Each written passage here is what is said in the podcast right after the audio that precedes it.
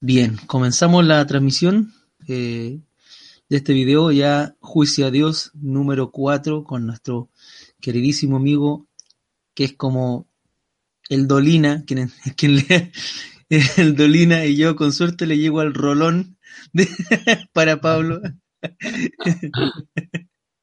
¿Cómo estás, Pablo?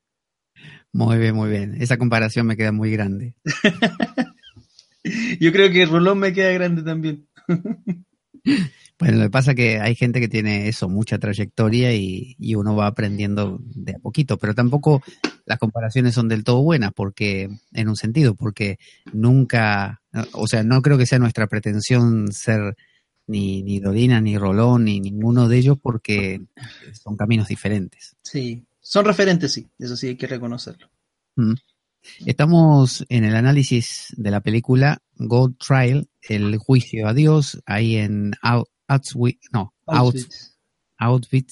eh, donde unos judíos montan una especie de, de escenario de, de, enjuiciar a Dios, ponerlo ahí en el banquillo de acusado y, y, evaluar si realmente Dios es un tipo malvado, cruel, por haberles hecho eso o no.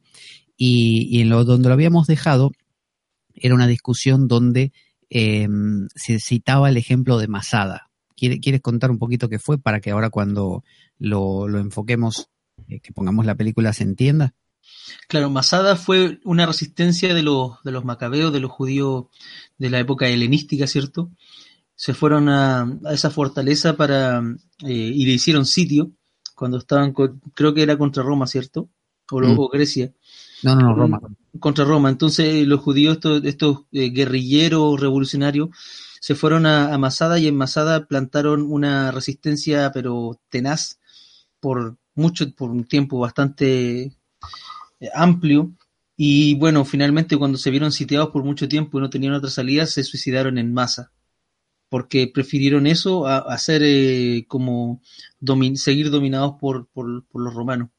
¿Y cómo lidiaron con el tema de que un judío no puede suicidarse?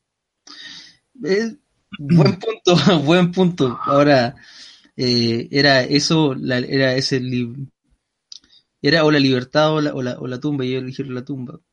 ¿Tú sabes cómo hicieron para minimizar ese problema del suicidio?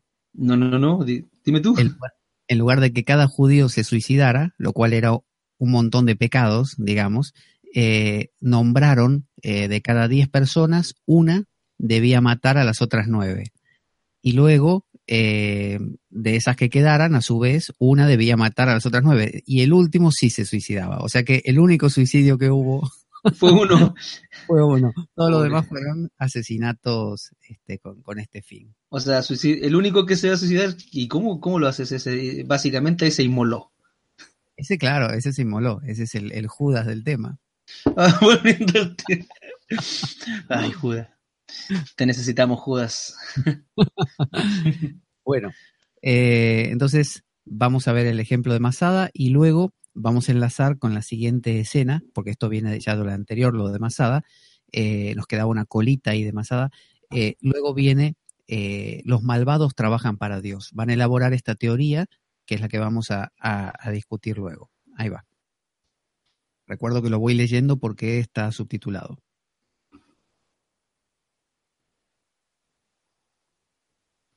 Espera que no se me escucha. Ah, porque es este, perdón. Este. ¿Puedes decir a la corte lo que sucedió en Masada? Masada fue una fortaleza en la montaña construida por Herodes el Grande un tipo de autorrefugio en caso de guerra. Por supuesto, nadie puede construir un muro contra la muerte. Herodes murió y los romanos llegaron. Destruyeron el templo, hubo un gran levantamiento, una revuelta, y los rebeldes corrieron hacia las montañas, a esta masada. Los romanos asediaron, Querían que los rebeldes murieran de hambre. Así que construyeron un enorme muro alrededor de la base de la montaña. Había 15.000 tropas romanas, menos de un millar de combatientes judíos. Esa primavera los rebeldes decidieron que era mejor morir que ser esclavizados. Diez hombres fueron elegidos para hacer la tarea de matar a todos los demás. Ah, bueno, aquí lo cuenta, aquí lo cuenta. Cuando quedaban diez, uno fue elegido para matar a los otros nueve. El último tenía que quitarse su propia vida. Dos mujeres se, escondieron de esta masacre y vivieron para contar esta historia. Estos combatientes, ¿qué clase de hombres eran? Los más valientes y mejores, dice. La flor de Israel. Eran mártires. Y sin embargo fueron aplastados por los romanos. Bueno, en cierto sentido sí, pero ¿qué querían los romanos? Que los judíos vivieran como romanos, que abandonaran la Torá. ¿Y dónde están los romanos ahora? Pregunta. Son polvo y los judíos aún viven, la Torah aún vive e ilumina el mundo.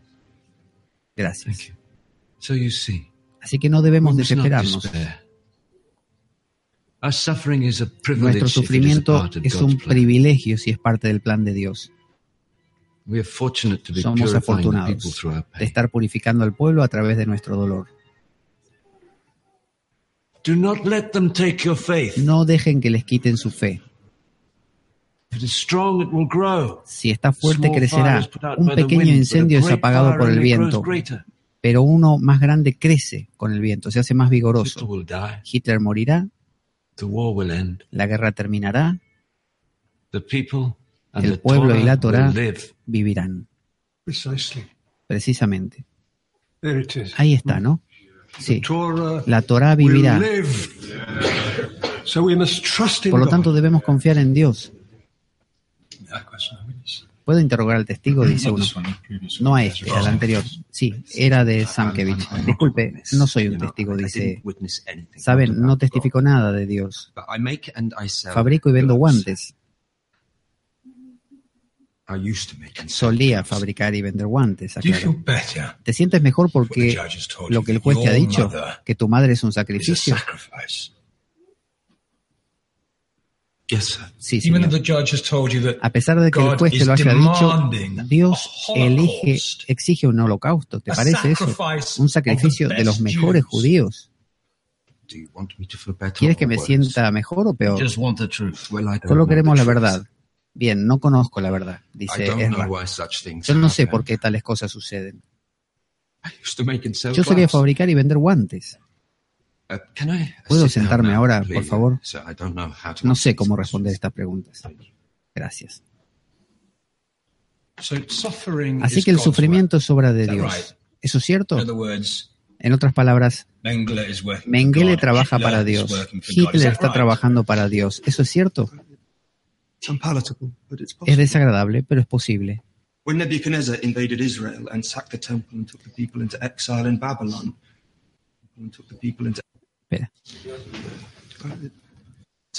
Es desagradable, pero es posible.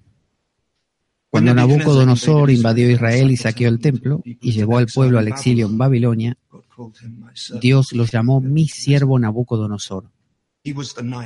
Él era el bisturí y Dios el cirujano. Podemos odiar al bisturí, pero amamos al cirujano.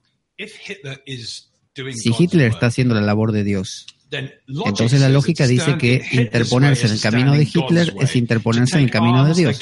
Tomar las armas contra Hitler es incorrecto. Ahora alguien aquí cree en eso.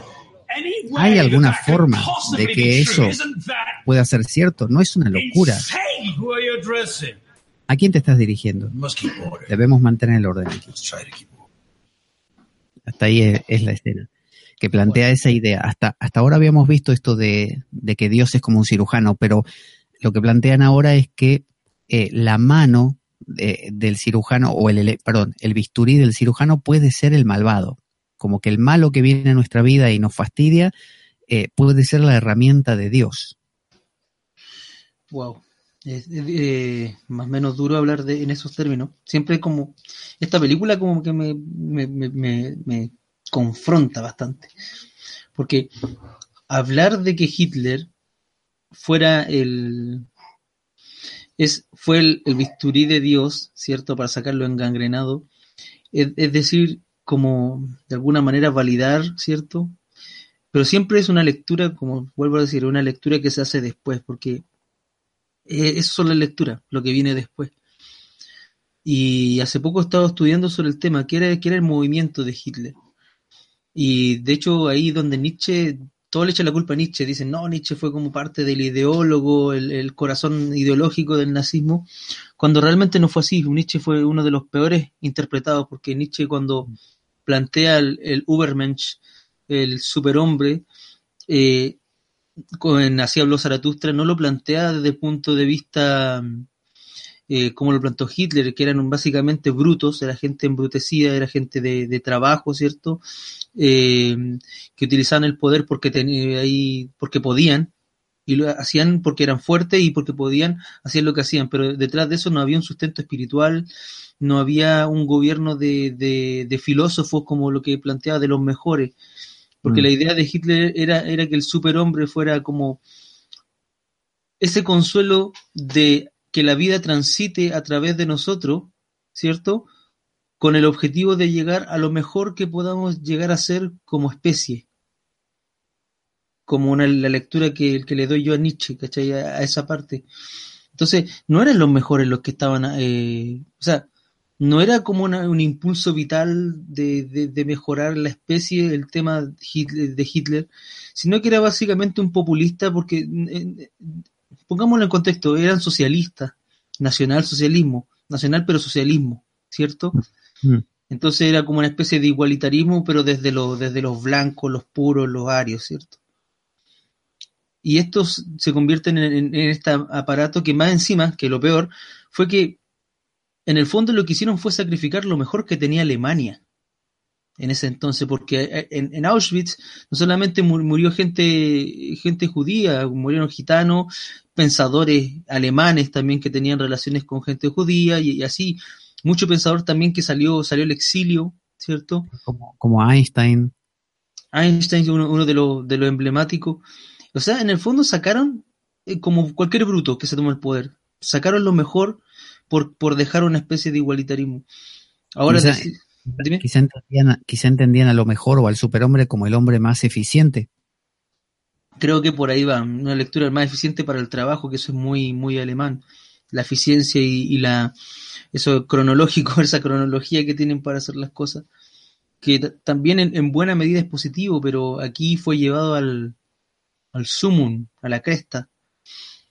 Eh, pero relacionado con esto de, de, por ejemplo, eh, cuando Dios decía que Nabucodonosor iba a ser su, su brazo, su mano castigadora sobre el pueblo judío, o cuando decidió que el faraón iba a retener al pueblo judío y lo iba y se iba a negar a dejarlo salir, eh, porque él mismo le iba a endurecer el corazón, o si Hitler es eh, el bisturí de Dios.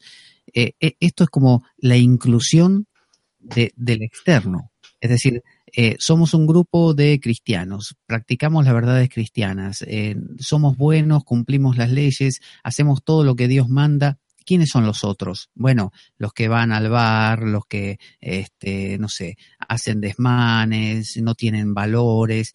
Bueno, Dios usa uno de esos. es la inclusión dentro de mi mundo de uno de fuera ¿no? Que, que, viene, como el mismo Ezra dijo en un momento, estábamos bien, éramos perfectos, la, llegaba los sabbat, los sábados y, y la Torá reinaba en ese silencio. Hasta, ¿Y qué pasó? le preguntaron. Y llegaron ellos. Llegaron ellos. o sea que Dios incluye al otro también, al de fuera. No, no acaba todo en nuestro mundo cerrado de tranquilidad. Claro, pero eso es cuando nos volvemos endógenos. Entonces lo, lo demás duele, lo de afuera duele. El mundo mm. duele cuando yo eh, vivo en, negación del mundo. Entonces ese dolor, ahora yo después de, lo sucedido, cuando ellos toman el poder, yo le, lo resignifico. O sea, cuando hablamos de que Dios habló de que Nabucodonosor fue necesario, fueron los profetas los que hablaron y dieron resignificado a la historia de un pueblo que es sufriente. Mm. ¿Cachai? ¿Cachai? Ese chileno, debo hablar español neutro. Se entiende, ¿cierto? Sí, eh, aparte es agradable. Entonces, es una, una, lectura posterior que se le da. Entonces, desde la lectura, básicamente una lectura que es como para darle sentido a esto. Ahora, si Dios quisiera también, también podría serlo. O sea, como veníamos hablando, Job, el diablo fue, fue el diabolos a Satán en hebreo, era fue el, la mano purificadora, fue el, catalizador de un proceso de un proceso mayor.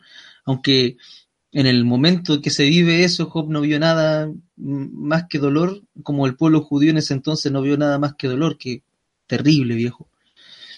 Ahora, me cuesta, yo, lo puedo entender personalmente que sí, puede haber sido que un proceso de, de limpieza, pero debo denunciar y debo decir que eso es una lectura que se hace a posteriori. Posteriori. Ahora, a priori, en el momento en sí, ahora, ¿qué hacemos? ¿Qué le, le decimos a una persona que está sufriendo en el momento? que y que será una respuesta decirle, no, que esto es lo que te está pasando, es que Dios quiere que seas esto y que, y que te va a purificar. Oye, pero si me están matando a mi madre, mataron a mi madre, a mis hijos. Pero es inevitable, al mismo tiempo, Cristian, el hecho de que la gente que está transitando por una situación extrema necesite dar sentido a lo que pasa. Eso es lo que están haciendo estos judíos. Están queriendo dar un sentido saben que van a morir al día siguiente y pese a todo, uno diría, bueno, te morís mañana, ¿qué te importa? Aguantate un rato más y ya, ya está, pasó todo, no te hagas preguntas. No, se hacen preguntas igual, pese a que todos estos que están acá eh, constituyendo este, este tribunal van a morir al día siguiente. Entonces, creo que es inevitable que el ser humano intente inteligir, desentrañar lo que le está pasando. E, esa pregunta por el sentido de las cosas.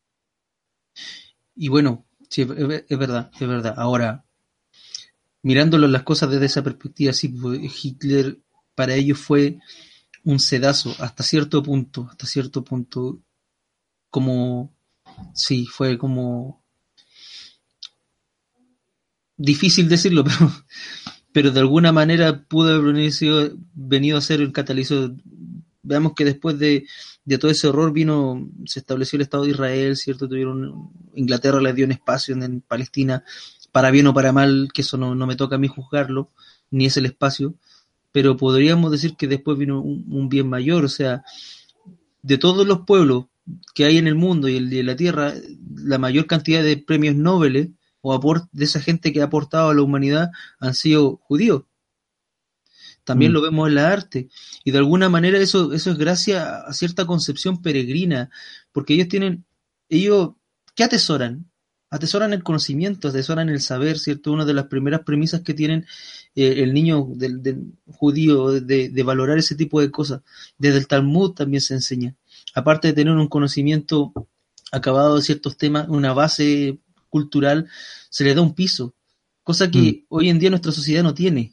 No tenemos piso, es como hay un filósofo chileno que plantea el, el defondamiento en el cual estamos arrojados en esta sociedad posmoderna porque no tenemos fondo, todo es tan relativo, ¿cierto?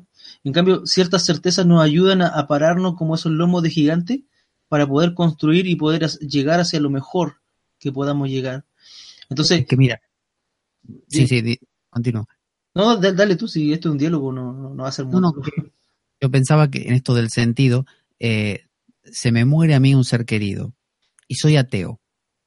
Y me dice, mira, bueno, se murió, punto, la biología es así no es lo mismo que me digan, está con Jesús en el cielo y te está esperando y te mira desde ahí y podés hasta hablarle por las noches. ¿no? Eh, uno dirá, bueno, pero no es verdad, es un cuento chino, lo que quieras, pero te da un solaz que no te lo da lo otro. ¿no? Entonces, eh, la explicación satisfactoria, por ejemplo, bueno, Hitler es el bisturí de Dios te, deja de otra manera que que te digan esa, especie de, desasosiego total de no tenemos ni idea, eh, porque la vida es así, esto pasa porque la vida es así, eso te deja mal. Cambio que te digan, no, es el bisturí de Dios, que Dios lo mueve por algo, y eso da el empuje a un pueblo judío, como tú dices, para que sobreviva, se sobreponga, ¿no? Eh, yo lo que planteaba también con esto, o quería, a lo que quería ir con esto del bisturí, es que Em, esto que decías de la endogamia, ¿no? Esto endógeno, eh, es decir, alguien que se junta con los suyos y nada más, y da vueltas sobre sus propias ideas y no deja entrar lo otro. Eh, pasa lo que decía Sartre, eso de que el infierno es el otro, se crea un otro, se crea la otra edad.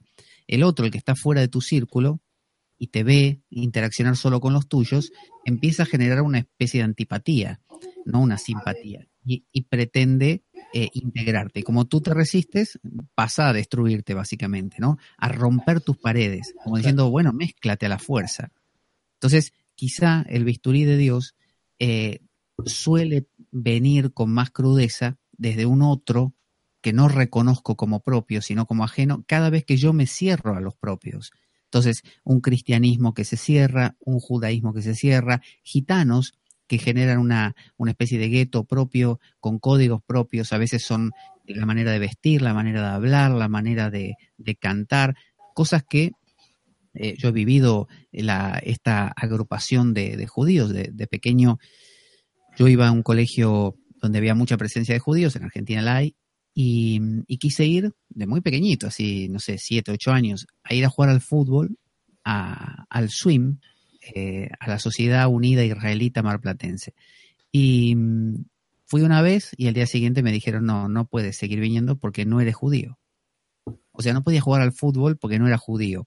Entonces, hay una, una endogamia que va generando un antagonismo en los demás. La vida no soporta eh, esas, eh, esas, esas agrupaciones, esas eh, composiciones cerradas. Siempre la vida quiere romper todo lo que sea estable. Porque no, son básicamente ese, ese tipo de, de, unidades son como, podríamos decirle, son como diques al, al, flujo, al influjo de la vida. Porque en la, en la, historia de la humanidad vemos que el, el, influjo de la vida siempre ha sido la trans, humancia, eh, de grupos que se mueven de un lado a otro, mezcla, eh, separaciones y volver a mezclar. Entonces, algo que se plantea monolítico, porque en el fondo es, eh, es hacerse eso, es como petrificarse. Es, es, como lo que pasa mucho con el judaísmo ultraortodoxo, que se petrificó, que generalmente son descendientes de la Ashkenazim, que son descendientes de allá de, de los judíos europeos, de la Baja Europa, que se quedaron en la época medieval, y ahí quedaron. Entonces su ideal queda ahí. Como los menonitas, estos que, los Amish que se fueron a, vivir sin luz, sin agua, como se petrificaron en una época ideal para ellos, como un ideal de, redención o qué sé yo. Entonces, son, claro, quizás, quizás una explicación podría ser así, que la vida los viene, los viene a subvertir, es porque se vuelven monolíticos, monolíticos. ¿Y qué pasa con las piedras en el, en el fluido de un río? Las piedras se pulen, las piedras se mueven. Las mm. piedras van en el roce con otra piedra, y eso es lo que pasa, porque a los judíos en esa época les llegó una piedra mayor, que los aplastó, que los quiso de... Entonces, ¿qué, qué, qué cosa les dio? Les dio de alguna manera, porque el otro también me, me, me moldea a mí también. Mi relación con el otro, por muy buena o mala que sea, también me voy moldeando a través de esa relación. Y después de eso vienen muchas conclusiones como esta, la, de, la del el bisturí de Dios, ¿cierto? Es que, muy, Moisés, por ejemplo, es un hijo de Egipto. Es decir, mucho de la cultura eh, post-Moisés judía eh, tiene toques de Egipto. Y también, eh, tú sabrás mejor que yo, los judíos que fueron a Babilonia, muchos no quisieron regresar, se quedaron en Babilonia. Cuando cierto rey, que no sé cuál fue, les dio el permiso para irse. sí, lo parece que fue. Mm. Bueno, eh, sí, posiblemente. Ciro, ellos decidieron, me quedo, nos quedamos aquí. Y de hecho hay un Talmud que tú me dirás si tiene que ver con esto o no, yo no lo sé, que se llama Talmud babilónico. Sí, Talmud babilónico es el babilónico y el de Jerusalén, que son como los dos, las dos grandes vertientes, uno más tolerante que el otro, eso sí, también. Porque eh, no sabría decírtelo ahora porque no, no tengo tan fresco ese conocimiento, pero hay, por si generalmente, el del centro, que es Jerusalén, tiende a ser más cerrado porque este es mi mundo este mi mundo moldeado y monolítico. En cambio, cuando yo salgo a la diáspora, a la diáspora me tengo que eh, adaptar, abrir. Es como Pablo. De hecho, eso lo que hemos estado estudiando en, en una materia del magíster es el, la necesidad de Pablo. Porque Pablo aparece en una época donde el judaísmo pasaba a ser una o sea, el cristianismo era una, pasaba a ser una secta judía más, o sea, estaban los fariseos, los saduceos y los, y los cristianos, estos locos que estaban por acá, pero de alguna manera un poquito no aceptados, pero sí conocidos. Entonces Pablo comete la herejía desde, de, de, o sea, y no podía ser otro más que Pablo. Mm. Un tipo que tenía contacto, que era de Tarso, una ciudad donde pasaban las caravanas, ¿cierto? Donde había mar y había intercambio cultural. Entonces, si bien el, el judío de ese lugar no iba a dejar de ser judío, pero sí iba a ser más tolerante con respecto a las otras posturas. Y la iba a conocer, mínimo iba a conocer, no sé, pues, zoroastrismo, eh, los politeísmos, los cultos mistéricos, se hablaba de eso. Es como cuando Pablo llega y cita a poetas griegos, ¿cierto? En, y llega y lo cita, seguramente él no fue a la universidad, pero su contexto, su contexto ya, eh, ¿cómo no vaya a conocer eso? Claro, claro. Es un poco como, adaptarse, adaptarse o morir. Mm. la vida, eso de no nos vamos a poner deterministas darwinianos, pero por ahí va. Fíjate, Masada, del que citaban recién aquí en la película, eh, Masada ocurrió por una falta de, eso, de integración. El Imperio Romano, viste lo que decía, ¿qué querían de nosotros los romanos? Que nos romanizáramos. ¿Y qué hicimos nosotros? Le preguntaba el otro. Resistimos y preferimos el suicidio a entregarnos. O sea que hay una resistencia a, la integración. Es verdad que la integración es una pérdida de la identidad, eh, de la identidad individual y, una apertura a una identidad diferente o colectiva. Eh, yo creo que los dos polos eh, serían excesos, ¿no? Como lo que venga, o sea, no soy nada y lo que venga me colorea, o soy de un color demasiado definido y no quiero que nada me toque. Los dos polos son problemáticos. El de que nada me toque genera que siempre te aparece un romano, un imperio romano que te va a asediar. Aquí a los chilenos no ha pasado mucho que el tema de la, de la inmigración, tenemos muchos venezolanos por razones políticas, yo sé que los amigos venezolanos no están porque quieren viniéndose al resto del mundo, están sobreviviendo, y los amigos haitianos. Y aquí se ha generado eso, como vienen a manchar nuestra nación y nuestra identidad, que es qué identidad si la identidad en el ser humano se va construyendo a través de toda la vida y en una nación que es un colectivo. Entonces, ¿qué quiere? ¿Una, cuestión monolítica que no cambiemos? ¿Nos vamos a volver judíos? O sea, nos vamos a volver, perdona, no, no utilizando en el término peyorativo, sino que nos vamos a volver algo endógeno dentro de Latinoamérica.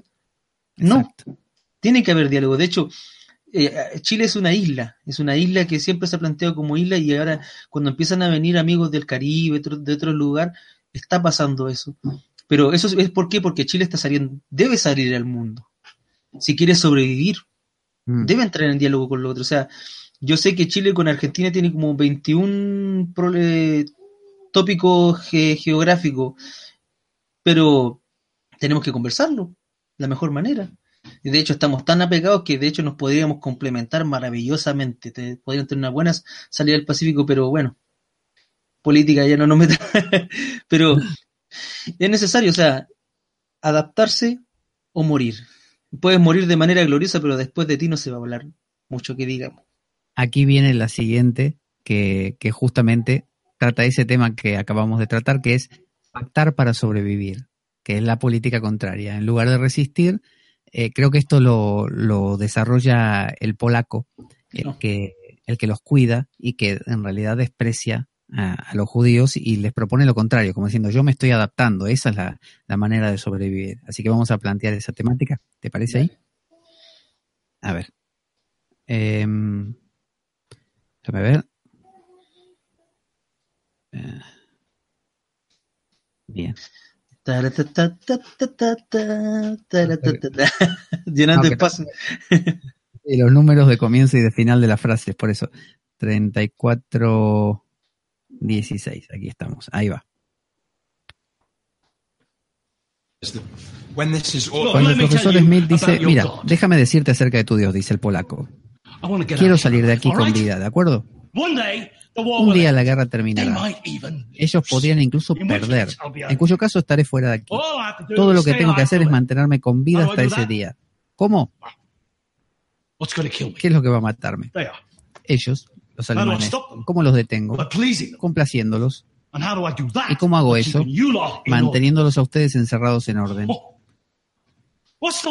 ¿Qué es lo peor que me puede pasar? Que se queden sin judíos para matar. Luego me matarán a mí, cuando hayan terminado de matarles a ustedes. Cuando ese transporte arribó hoy, con todos estos polacos, ¿saben lo que hice? Vitorié. Eso es lo que hice. Y luego por costumbre dije, gracias Dios. Espera, espera, escuchen, escuchen, vean, vean. Se queda mirando el cielo como si le fuera a caer un rayo por lo que dijo. Y no pasa nada. ¿Me golpeó el rayo? Pregunta. No. En broma. No. ¿Saben por qué? Porque estoy haciendo el trabajo del bastardo. Aquí soy Dios. Lo soy. Y tu Dios, el Dios de Abraham, no les importa un comino. De lo contrario, no me los hubiera dado a ustedes.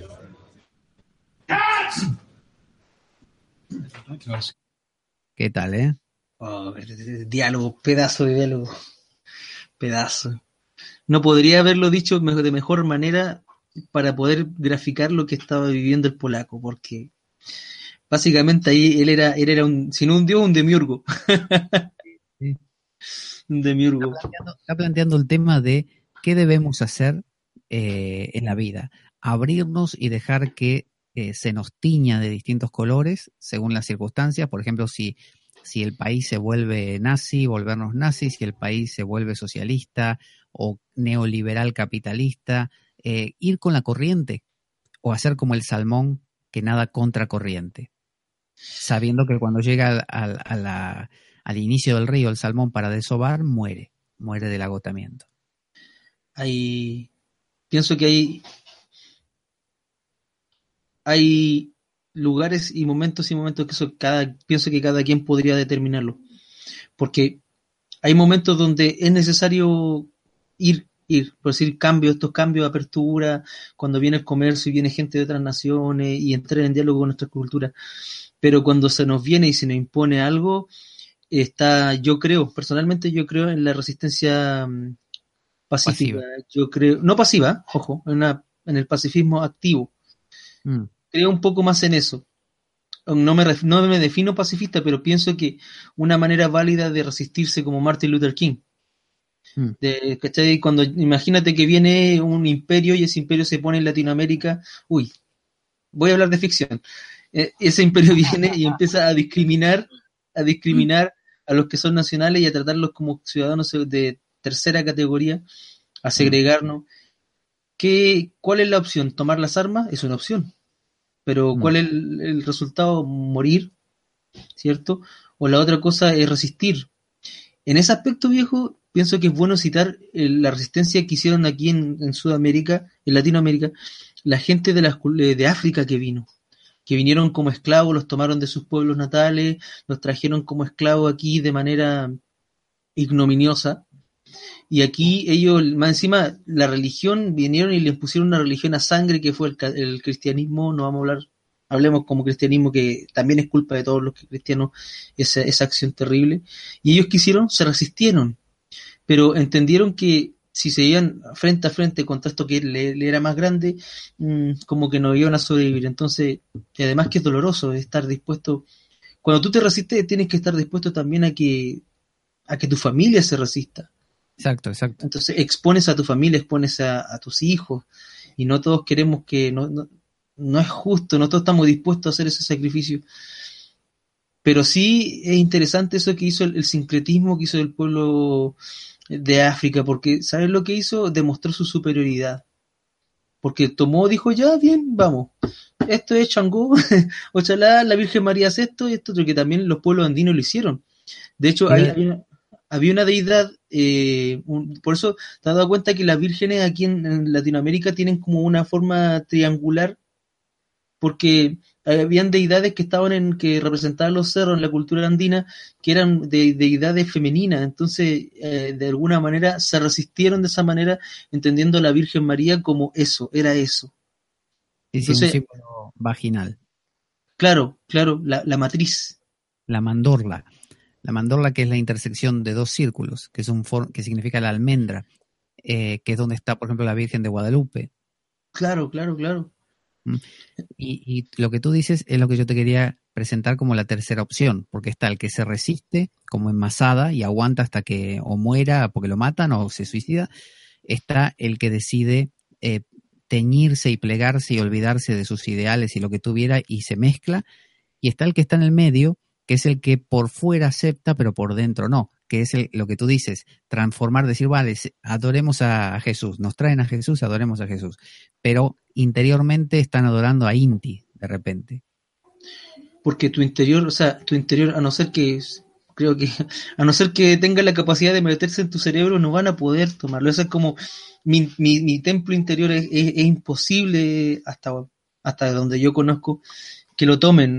Y las religiones eh, del abrámica tienen eso. De hecho, el cristianismo ha abandonado esa, esa, esa, riqueza interior que tiene el Islam. ¿Te has dado cuenta que el Islam por fuera, tú ves que la belleza de, de las construcciones islámicas no está fuera, no es exterior. Por fuera son blancas, qué sé yo, casi todas iguales, pero cuando tú entras por una mezquita, la belleza ahí está. Entonces, mm. esa belleza es una belleza que te, puedes, que te puedes transportar, una belleza que puedes interiorizar y que con la cual tú también puedes resistir. Es como el camino del yogi que dices tú en tus programas. Entonces, salud por eso, mate. Pero yo, yo, lo que digo también es que eh, puede haber eh, esta mm, eh, actitud de incógnito eh, en mantener una creencia que supuestamente es opuesta al sistema, tú la puedes mantener en privado como los masones, me refiero a eso, no, no al que, al que dice, vale, voy a hacer lo que ustedes quieran y se nota que por dentro está haciendo otra cosa. Ese es mal mirado también y perseguido, de alguna u otra manera segregado, como los judíos que se convirtieron al cristianismo en Europa, eh, que... Los marranos. Los, eso te iba a decir, los marranos, que eran llamados con desprecio de esa manera y que la gente no confiaba en que se habían convertido de verdad y los perseguían y hasta que no los echaron a todos de España no estuvieron contentos, que fue de un día para el otro. Eh, ahora, está el que, se, el que se mimetiza de tal manera sin perderse y que en secreto mantiene como una doble identidad. Caso de los gnósticos, caso de los masónicos, este, y de muchas otras tradiciones que para sobrevivir decidieron utilizar un código como la alquimia, un código secreto que no pudiera ser entendido, o los que diseñaban las catedrales, que ponían, eran arquitectos y ponían, o, o orfebres y todo eso, eh, trabajadores artesanos, y ponían algunos símbolos como para comunicarse entre ellos. Claro. Hay, bueno, los propios cristianos de los primeros tiempos que tenían su dibujo del pez, que lo dibujaban en el suelo y lo trazaba medio dibujo uno y lo completaba el otro y, y, así demostraba que el otro también era cristiano. Es decir, no se mostraban, pero tenían. Eso es, es una tercera opción también. De hecho, hay una, eh, hay todo un olvido en el mundo evangélico de, del tema de, la, de, las mata, de las catacumbas. Hay un libro que se llama El mártir de las catacumbas, que lo recomiendo, de autor anónimo, así mm. que no te puedo hablar del autor, eh, muy recomendable, un libro cortito, una novela de ficción histórica, que habla un poco de la vida que, que, tuvieron los cristianos cuando eran perseguidos. Yo sé que en Medio Oriente quedan todavía edificaciones subterráneas, donde como el cristianismo no, podía, no podía ser así vivida como se vivió después, post-Constantino, ¿cierto? Eh, estaban las cuevas, los recovecos, que sé que en Roma todavía existen. Entonces, que eso también habla de la vida interior, ¿cierto? Yo creo que eh, en ese aspecto, de alguna manera, las dificultades son súper positivas. Aquí pasó mucho que cuando comenzaron con la ley de identidad de género aquí en Chile, que bastante discutida, ¿cierto? Pero más temida por el mundo evangélico, porque los tipos decían, hoy nos van a, van a venir a exigir que, que, casemos gente homosexual, cuando la gente homosexual yo creo que no está ni ahí, no, no, no le interesaba casarse por lo menos por esa vía. Ah. Eh, ni tampoco, y eso lo considero positivo, tampoco vinieron en masa a, a, querer hacer, obligarnos a hacer cosas que no íbamos a hacer a lo mejor, ¿cierto? En ese aspecto, un, un gran punto para el movimiento LGBTI. Pero por otra parte, a mí, me, a mí entre los pastores, a mí lo que me, me molestaba mucho y me hacía mucho eco era el tema de que los tipos, en el fondo, ¿sabes lo que, lo que se estaban jugando? ¿Sabes lo que, lo que, lo que temían? Era perder sus prebendas, perder su, sus posiciones, perder su, su, sus posesiones eclesiásticas, y eso me, me, pareció realmente aborrecible, bastante aborrecible, porque en el fondo, ya cuando, porque hay momentos donde tú no puedes realmente, y eso debe ser, o sea, uno puede dar para entrar en diálogo, pero hay un, hay un lugar, hay, hay lugares santos que, que no se pueden entregar fácilmente o entregar. Hay, hay como verdades las cuales si no, no. Y ahí, cuando te tocan ese punto, cuando llegan a la sociedad, te lleva a ese punto, es simplemente lo que queda es ser consecuente. Es como mm. lo que lo que pasó, no sé, pues, con Dietrich Bonhoeffer, que Dietrich Bonhoeffer fue un teólogo protestante que también conspiró contra la muerte de Hitler una de, cuando le pusieron la bomba debajo de la de una mesa, mm. a, lo cual Hitler providencialmente eh, vivió y bueno, después lo mandaron a, no sé si a fusilar o, a, colgar a Dietrich Bonhoeffer. Pero el tipo llegó un momento en que no pudo seguir haciendo, no podía seguir estar de incógnito y la luz tenía que, tenía que salir a la luz y bueno, hay que ser consecuente. Mm. O sea, yo pienso que, creo, lo que propongo yo es que sí, uno puede entrar en diálogo, puede entrar en conversaciones, todo el tema, pero hay lugares que simplemente creo que no se tocan. Mira, a mí me gustaría plantear eso mismo con, la metáfora, en tal caso, eh, que así lo veo, de la corrida de toros. Eh, que aquí en España es un tema candente, que están los pro toros y los opuestos a las corridas de toros y se pelean todo el tiempo. Eh, más allá de eso, de lo literal, eh, el, matador, ¿no? El torero, cuando viene el toro, para poder clavarle esos banderines que le clava, o esa espada o lo que fuera, eh, casi como que lo tiene que primero provocar, o sea, venía a mi terreno, eh, pone la bandera normalmente a un costado de él, el toro entra casi, se pone a paralelo a él, le pasa por al lado y ahí, en teoría, le clava mientras está pasando el toro le clava algo. Más adelante cuando el toro está cansado se las clava de frente, pero porque está cansado. Pero en general lo hace pasar por el lado y ahí, pum, de pasada le clava algo. Entonces, ese es el juego, que es como el yin y el yang. Eh, el yin y el yang es una figura donde lo blanco entra hacia lo negro un poco y le deja un puntito. Pero el negro a su vez aprovecha y le deja un puntito al blanco, porque también se metió. Le dice, ah, sí, entraste en mi terreno, yo también me meto en el tuyo. Y tum. Entonces los dos salen transformados en un ciclo que nunca termina. Entonces, el negro no deja de ser negro y el blanco no deja de ser blanco, porque los dos son en un 90% de su color y un 10% del del otro. Pero yo creo que si el negro dijera, no, momento, yo no quiero ni que te acerques a mí, y el blanco dijera lo mismo, en algún momento se trenzarían, se enfrentarían y se destruirían uno al otro.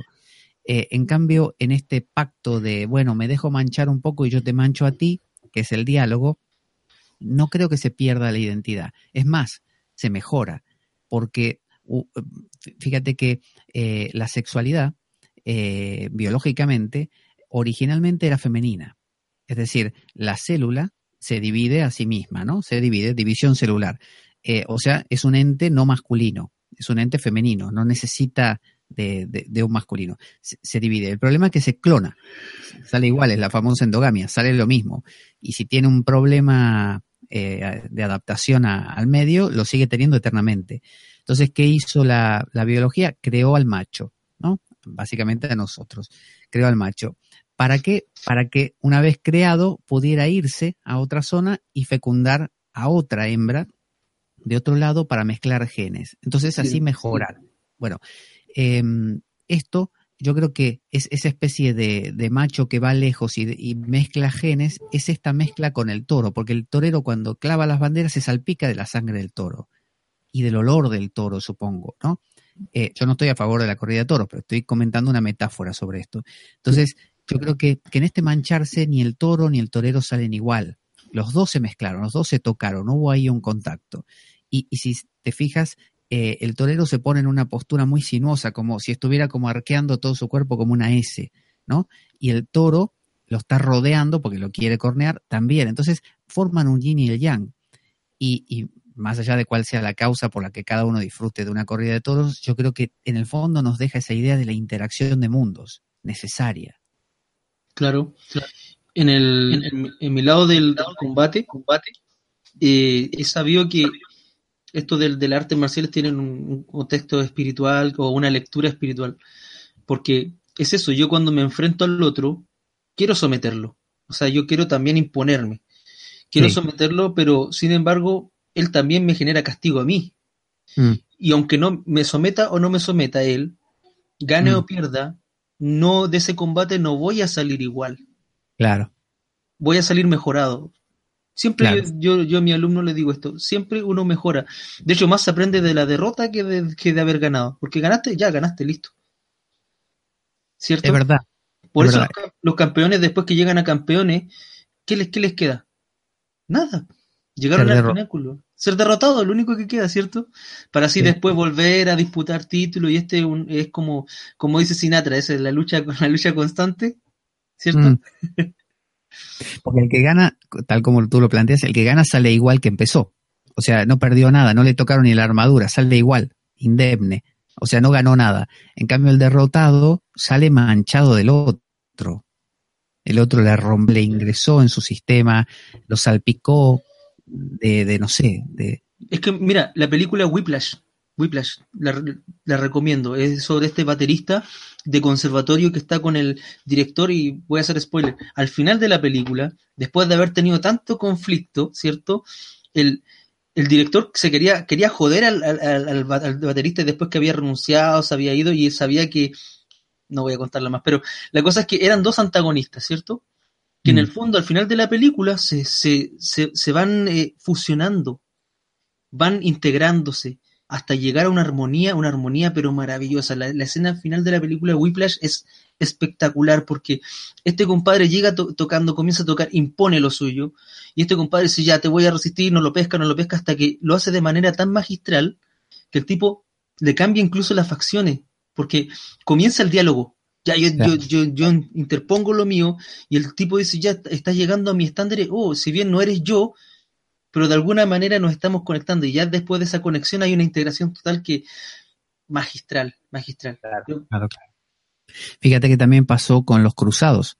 Cuando los cruzados fueron a, recuperar Tierra Santa, eh, Jerusalén, eh, sin quererlo ellos, pensando que se iban a encontrar contra los, este, contra los musulmanes brutos, bestias, no sé qué, descubrieron que tenían los musulmanes una cultura espectacular, con avances tecnológicos, con sabiduría, y salió un fenómeno eh, hijo de esa guerra, que fueron, por ejemplo, los templarios y, todo, eh, los masones, todo un conocimiento que eh, los árabes tenían todavía vivos y se los transmitieron a ellos y revivificaron muchísimo.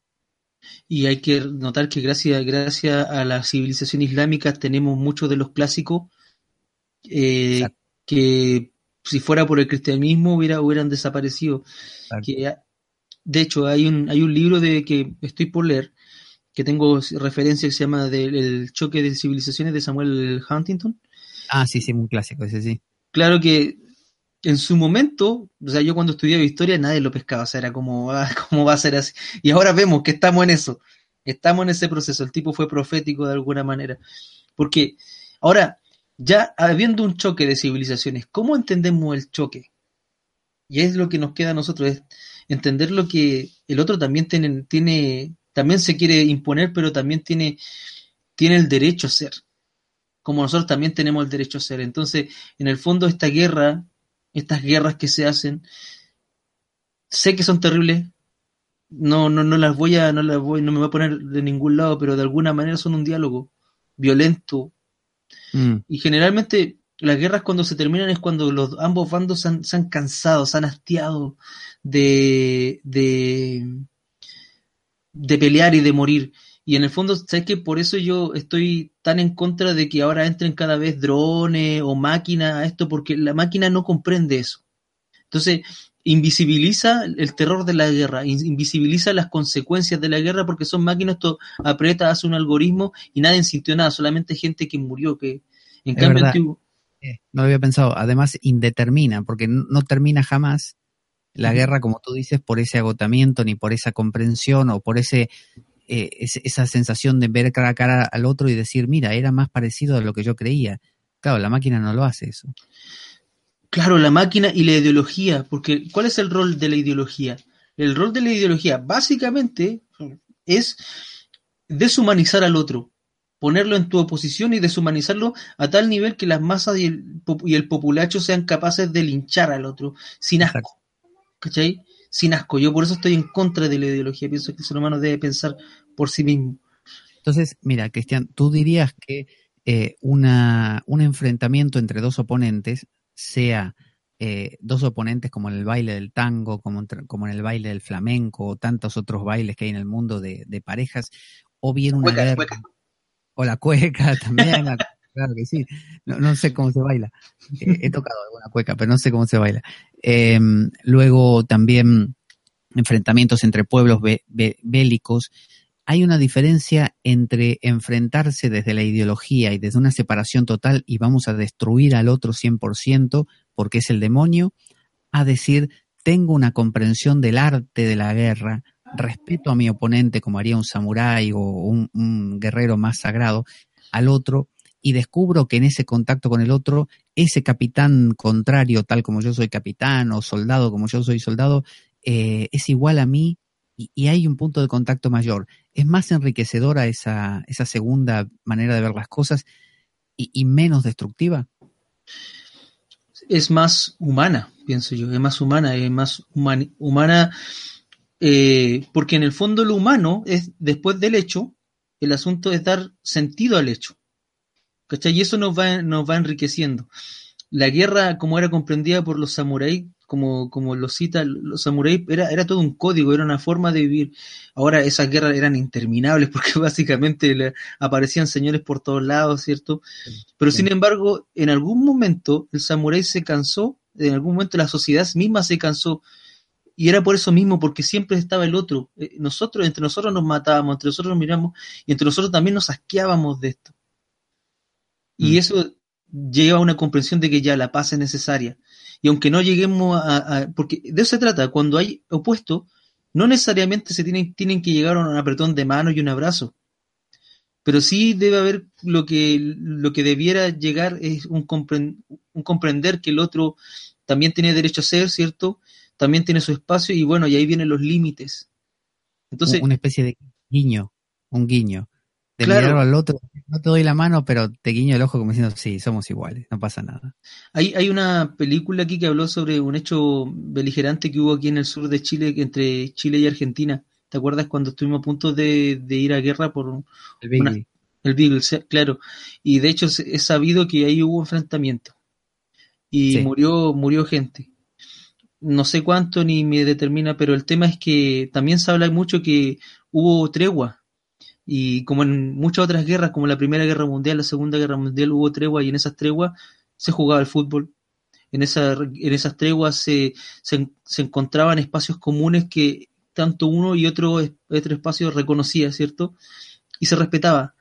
Eso me parece una, una, cosa loquísima, porque también sé que en la guerra de las trincheras, cuando estaban los ingleses y de repente los, este, como es, alemanes del otro lado, venía de repente la Navidad y todos se ponían a cantar y cosas por el estilo, o en la Guerra Civil Española también, guerra de trincheras, eh, cuando llegaban así fiestas o festividades importantes, es como que compartían algo, como que se escuchaba de este lado de la trinchera que cantaban un villancico y del otro lado que cantaban otro y finalmente se juntaban un rato, pero eh, lo raro es que al otro día se estén disparando otra vez, e, eso es muy extraño. Es muy extraño, sí, porque somos humanos. Porque, eh, y, ahí, ¿cachai? Ahí nos vamos a dar cuenta, la, la, ideología y los sentimientos nacionales nos deshumanizan. Y la guerra que era, que era frente a frente, tú a tú, era una guerra más humana, ¿cierto? Donde se daba espacio incluso para, para que salieran los, los, ¿cómo se llaman? Los heridos. Antiguamente la idea de la, de la, de, de la guerra, esto lo aprendí en el ejército, era matar al contrario, generar la mayor cantidad de bajas. Y hoy en día eso ha cambiado a una cuestión mucho más perversa que hoy no se busca la baja, sino que se busca generar heridos. Daño. Porque eso, eso, el daño está en los heridos. Está en ver a, mi compañero que cayó y no ha muerto, pero está agonizando. Y eso es como la guerra psicológica, lo cual considero más perverso. Claro. Ahora no, sacamos un poquito de esto porque no estamos sacralizando la guerra, sino que estamos tratando de darle una lectura al sinsentido de la guerra. Pero pero volviendo a la película, eh, dice el personaje último, que es como el, el, acusador, ¿no? Hace de acusador en, esta, en este tribunal, dice, entonces, ¿qué están diciendo? Que no debemos pelear contra Hitler. Esto es insano, dice, es insane, dice, es una locura, dice, ¿cómo, cómo, ¿cómo puede ser no pelear contra Hitler, no oponerse? ¿Qué están proponiendo entregarse? Y yo creo que él, él se está poniendo de un polo los, los judíos que están discutiendo eh, a favor de, Dios se están poniendo en el otro polo y se están olvidando de este medio del que estamos hablando, que es sí pelear contra Hitler, sí resistir, pero con una conciencia de, de, conjunto, de que todo esto enriquece, que Hitler no es tan diferente a nosotros porque también eh, tiene sus ideales como los tenemos nosotros, que, que pasarán por otras cosas. Igualmente lo combatimos, pero lo combatimos casi como un igual ¿no? Eh, como sabiendo que podemos morir, esta, esta guerra más sagrada. Entonces yo creo que eso hace una gran diferencia, porque si lo llevamos al plano cotidiano, tú te enfrentas a, a otro indeseable, insoportable, ¿no? Al, al, que te hace la vida, como diría don Juan de Castaneda, al pinche tirano, que te toca. Él decía el pinche tirano, y que decía, hay pinche tirano, pinche tiranito, repinche tiranito, repinche retiranito, decía, como estos niveles.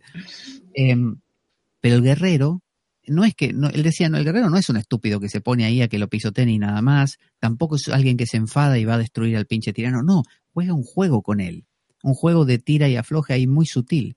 Entonces, yo creo que eso es, es el yin y el yang. De lo contrario, el yin y el yang no sería un, una figura entremezclada, sería dos mitades bien definidas, cada una con su color sin contaminar por el otro y, y en algún momento se daría la hecatombe. Claro. Eh, qué interesante esto, el, el, el, tópico que hemos llegado, porque en el fondo eh, nos vamos, nos vamos por muy, muy antagónicas nuestras posiciones que sean, finalmente igual vamos a, a recibir la, la, influencia del otro. Y claro. finalmente esa, esa influencia del otro, o sea, nos vamos a hacer los mismos después de. Sí. Como Europa no fue, no fue la misma después de.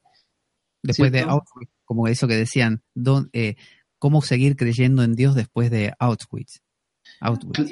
Claro, y, y, de hecho los teólogos que vinieron de, de después del, del, liberalismo teológico, que fue la posguerra, ¿cierto? Después de los teólogos de posguerra venían pensando eso.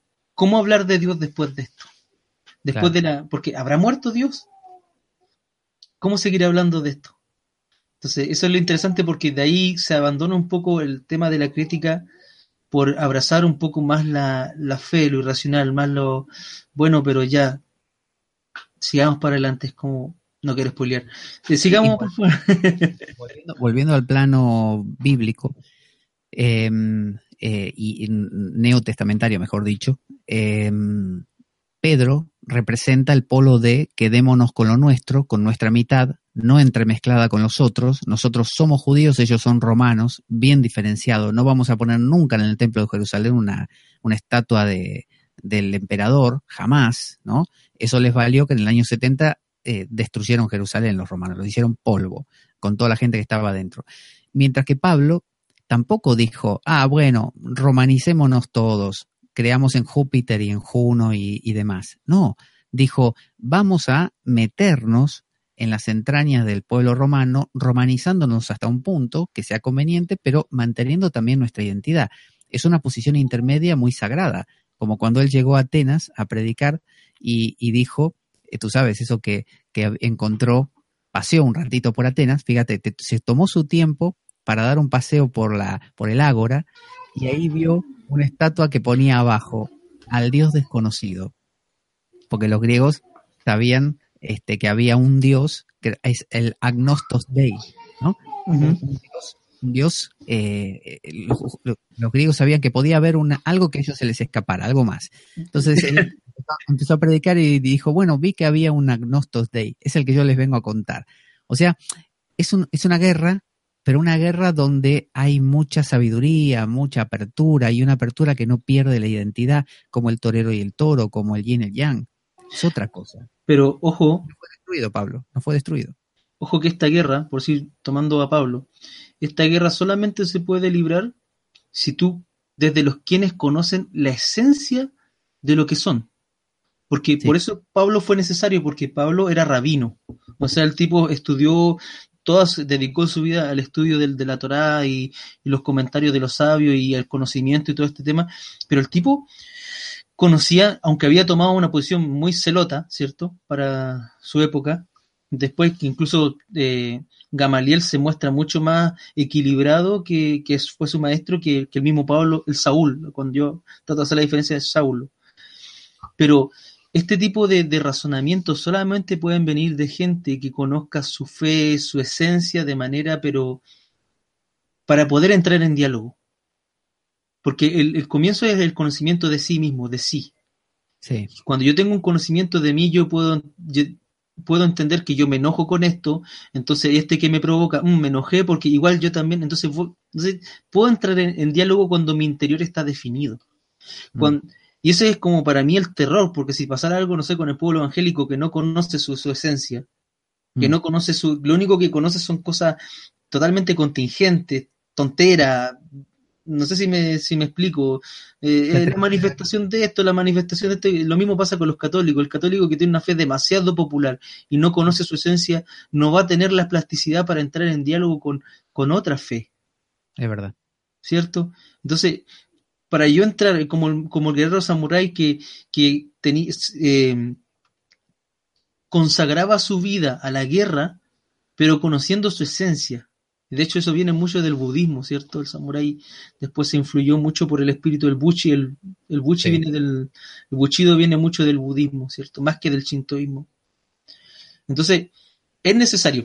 De hecho, eh, y también estos procesos así dolorosos también nos, nos, nos contraen como pueblo y nos llevan también necesariamente a conocer nuestra esencia, a mirarnos a nosotros mismos y desde nosotros mismos también mirar al otro. Pero es necesario conocer la esencia, pienso yo. Muy bueno, muy bueno. Creo que hemos llegado a conclusiones muy interesantes. Ya, ya vamos por una hora, si quieres le damos cierre aquí y dejamos lo que le continúa, que sería eh, el tema del libre albedrío. Porque mm. hay un tema intermedio ahí de, un minuto que es solo sobrevivirían si, si hacemos esto, plantea otro. Eh, si, pactamos para sobrevivir, solo sobrevivirían los astutos y malvados, ¿no? Que esto es hijo de, de pensar que o te pones de un polo o te vas del otro. Es, es, no ver el intermedio que tú dices, no tener esa plasticidad. Pero eso lo podríamos hablar en la siguiente, y luego viene el libre albedrío, y luego el martirio, ¿no? El, la autoinmolación por todos. Ya pues, yo creo que sería bueno dejar, dejar así ese, esa patita para la próxima. Esa la, Y bueno, ya que tiene algunas palabras para el cierre, Pablo. Bueno, no, eh, me gustó mucho lo, que fue saliendo. A mí me parece que siempre lo interesante de, estos diálogos, que, obviamente no, los tenemos pautados, simplemente tenemos un, hilo conductor, que es en este caso una película, eh, lo interesante es que eh, no sabemos en qué van a, desencadenar. O sea, no es que no sé, en qué, no sé qué va a decir Cristian o él, yo, lo que voy a decir yo, sino que nosotros mismos no sabemos qué vamos a acabar pensando. Entonces, las cosas, claro, las cosas que nos van saliendo son muy ricas porque son nutritivas no solo para el que lo escucha, sino para uno mismo. Porque uno es como si pensara en voz alta eh, y, y eso que a veces digo, de que uno casi como que yo uso el cerebro de Cristian para ayudarme a pensar, como si fuera una extensión del mío, y él hace lo mismo conmigo, y el oyente hará lo mismo con nosotros. Entonces, de esa manera, eh, tenemos más recursos para pensar estas cosas. Pienso lo mismo, también me quedo con la reflexión que hemos hecho hasta ahora, y igual invitando a la gente que, nos siga, que le, le den like, todas esas cosas, like, que comenten, que participen con nosotros, porque la idea es generar comunidad y y darle vuelta a estos temas, que siempre es bueno pensarlo. Y es bueno también, y si, estás en contra también, pone tu posición y, y conversémosla, porque para bien o para mal siempre, siempre nos estamos enriqueciendo. Y este transitar de eso se trata, de eso se trata. Y suscríbanse, suscríbanse al canal del, del Pozo de Siquem y también eh, pueden buscarlo a Cristian, digo a Cristian porque Cristian es el que arma los, los directos de este canal. Entonces, eh, que lo busquen en Facebook, porque de esa manera, eh, Cristian Vidal, eh, porque de esa manera eh, saben, Cristian puede poner en el, en el Facebook, dentro de una hora vamos a hacer un directo, no sé qué. Entonces, el que sigue el canal ya, está, ya sea por el, porque sale el anuncio de que hay un directo en ese momento, pero también en el Facebook puede anticiparlo y prepararse para el horario y estar presente. Sí, también que nos sigan por iVox. Eh, iVox está Pozo de Siquem y está el otro canal que ya es un proyecto más personal que se llama En el Camino. Y también hay un blog. Y la idea es que todo eso nos vayamos enriqueciendo y sobre todo Facebook estoy abierto a que sigamos conversando o también proposiciones de temas que quieran que abordemos. También estamos abiertos a eso. Y pronto vendrá el, el grupo de Facebook El Pozo de Siquem, supongo. Sí, ojalá sustancioso y, más ñoño que nunca. Tienes que, crearlo, ¿eh? tienes que crearlo, ya quedas comprometido. Desde ya. Y también próximamente, si quieren aportar, eh, invitándome, haciendo como que invitar una taza de café, me tomo de pueden hacerlo, van a poder hacerlo por iBox y para ayudar a mejorar esto, el contenido, los libritos y los cables que igual todo tiene un, valor. Eso. Muchas gracias por seguirnos. Eh, gracias Pablo, en serio me siento honrado por compartir estos pensamientos contigo. Bueno, eso es mutuo, ya sabes. Un abrazo grande, Cristian. Hasta la próxima. Hasta la próxima.